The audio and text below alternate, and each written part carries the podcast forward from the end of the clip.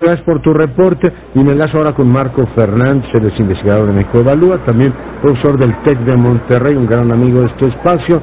Mi querido Marco, ¿cómo estás? Pues muy preocupado, Leonardo. La verdad es que cuando yo observo lo que está aconteciendo en estos momentos en, en la Cámara de Diputados y luego en el Senado, pues me recuerda a las imágenes precisamente de 2013 de la presión de eh, el magisterio organizado para impedir que los legisladores avancen en eh, el proceso legislativo de la nueva reforma educativa. Y en el fondo, toda la discusión se resume a algo eh, muy simple y muy claro, que es la pretensión de la disidencia magisterial de eh, volver al pasado en términos de evitar que, que haya concursos para el ingreso, promoción de, de, los, de los profesores en el servicio profesional docente, para que no haya no haya concursos si quieren ser directores o supervisores y que eh, esta demanda que han hecho de que estén solo regidos por el apartado de, del artículo 123 constitucional, en español ya no, significa eh, la exigencia del derecho que se le dé al sindicato el 50% de las plazas que queden disponibles o que sean de nueva creación para que el sindicato determine los beneficiarios de esas eh, plazas.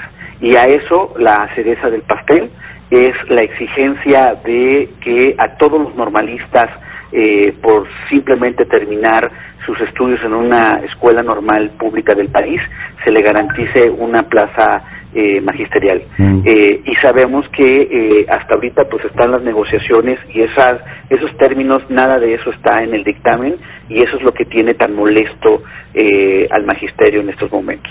Ya. Oye, pues sí quieren efectivamente que sales de la normal y automáticamente te garantiza esta plaza. Recordamos que algunos de los egresados de las normales veían que al no ser efectivamente una vía real, un camino real para tener trabajo, pues se pensaban mejor las cosas y se iban por otras vías, Marco.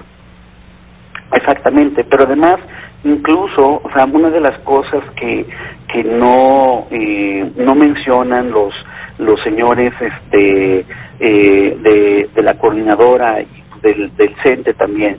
Es que incluso cuando uno observa eh, la reforma que está por ser derogada y las estadísticas de cuántas plazas este se concursaron eh, y cuántas plazas este cuántos eh, egresados venían de las de las normales uno observa que incluso si se hubieran dado plazas a todos los normalistas las necesidades del sistema educativo son más grandes y por eso se abrió la puerta a la posibilidad de contratar a eh, profesionales que con interés en la docencia podían venir de otro lugar que no fueran las escuelas normales.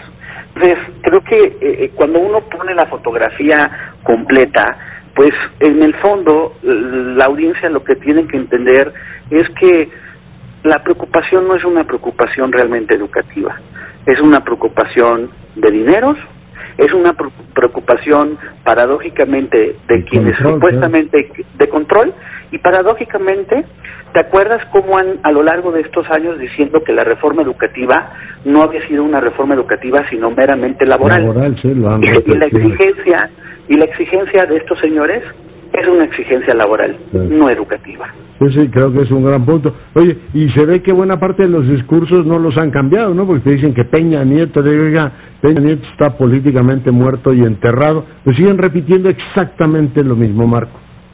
Exactamente lo mismo, incluso ya empiezan otra vez a eh, espantar con el petate del muerto de que no, que esta reforma es, no, es una tomada de pelo no. neoliberal. Para las pulgas del presidente que le digan neoliberal, imagínate.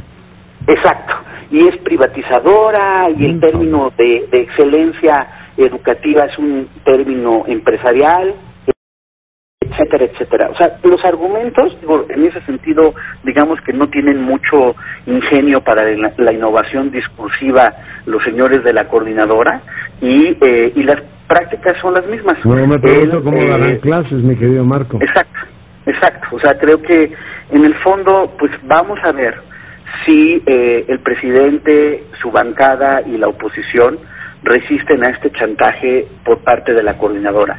No olvidemos que mañana el presidente va a un evento a Guelatao.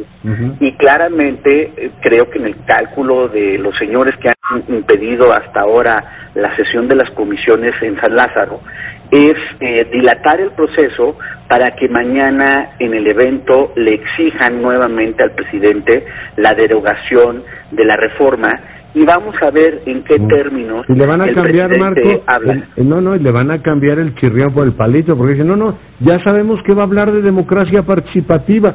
Entonces de paso estos le dan el golpe a la democracia representativa es decir al Congreso y le piden al presidente un diálogo directo. Lo que me pregunto es cuántos diálogos debe haber para que queden satisfechos sin que necesariamente se cedan todas sus pretensiones Marco. Es una pregunta retórica claramente Sí, yo creo que en ese sentido, o sea, espero que eh, el señor secretario de, Educación y, y pues Mario Delgado y los demás legisladores pues estén conscientes de, de pues la táctica política de quienes tienen enfrente.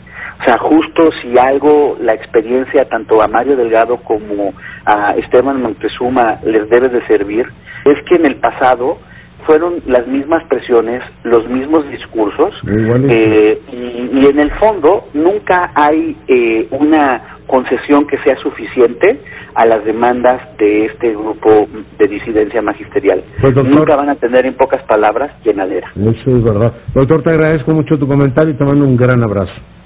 Muchas gracias, muy buenas noches. Pendientes estamos, y va a el presidente, va a hablar de democracia participativa y ahí van a ir, ¿no?